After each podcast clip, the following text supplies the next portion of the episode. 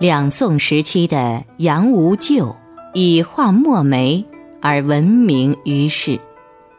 南宋乾道元年，杨无咎应北宋名臣范仲淹的曾孙友人范端伯的请求，挥笔留下了这幅集绘画、词和书法于一体的传世名作《四梅花图》。在这幅画的卷后，杨无咎用他的欧体楷书叙述了此画的由来。范端伯要与画眉四枝，一未开，一欲开，一盛开，一将残，仍各赋词一首。于是就有了这四首《柳梢青咏梅词》，以及从。含苞、出绽、怒放，一直到最后凋零的这四枝梅花，词写得婉约清丽，书法笔势劲丽，与四枝梅花一一对应，可谓三绝。第一枝是未开的梅花，渐尽青春，试寻红雷。这枝梅花。由右下角斜出，以星枝为主，疏枝斜干上，花苞点点，三五攒聚，昭示着春天即将来临。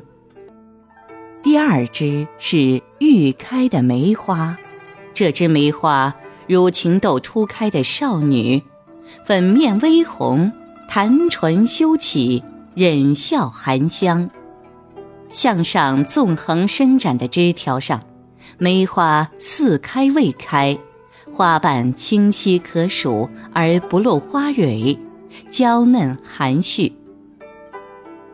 第三枝是盛开的梅花，它花蕊挺立，花瓣怒放，满枝春色，暗香袭人，如同风华正茂的女子，一夜幽香。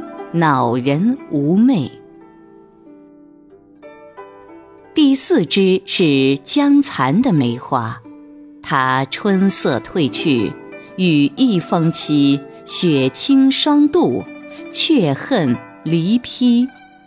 干枯的粗枝上，枝条稀少，残花凋零，空中尚有飘零的花瓣。全卷不施任何色彩。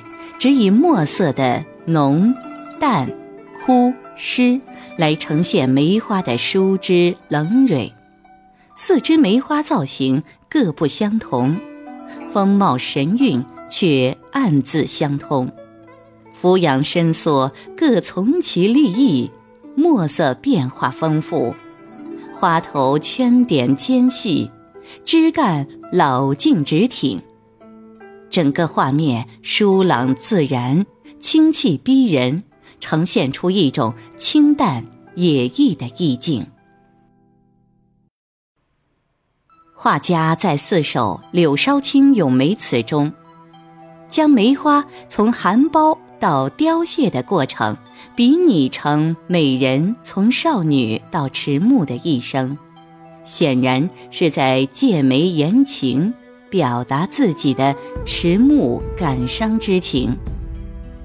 这幅四梅花图卷也确实是画家的晚年之作。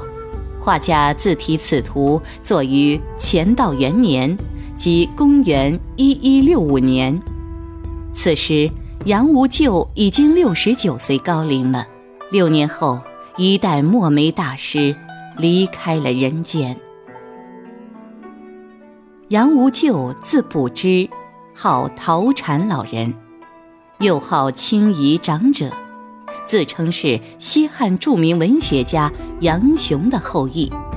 他既能作诗词，又擅长书法，还精通绘画，有“陶禅三绝”的美誉。他的墨梅师承北宋衡山华光寺的众人和尚。众人一生酷爱梅花。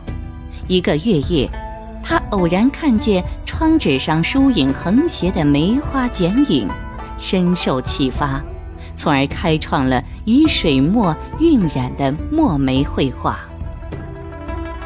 杨无咎继承并发扬了众人的墨梅画法，但是这墨梅并不符合当朝皇帝的审美观。北宋时期盛行的是色色娇嫩、重瓣繁花的宫梅。宋徽宗看到杨无咎的墨梅后，笑其为乡野中的村梅。皇帝金口玉言，杨无咎索性从此在画卷上自题。凤翅村梅，聊以自嘲。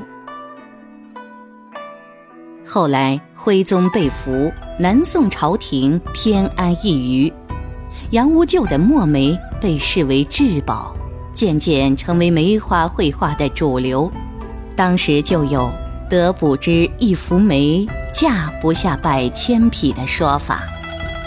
此图卷后。有元人柯九思至正元年十一月的贺诗，清人达崇光的题记。画卷前后还有元代吴镇、明代沈周、文征明、向元变等人的鉴藏钱印，多达三百多方，表明这是杨无咎流传有序的一件真迹。清代嘉庆年间。四梅花图卷差一点流落外邦，被收藏家程真义用番钱三百枚购回。如今，这幅画被收藏在北京故宫博物院。四树墨梅，荒寒清绝，暗香悠悠，让人心生无限的情思和感慨。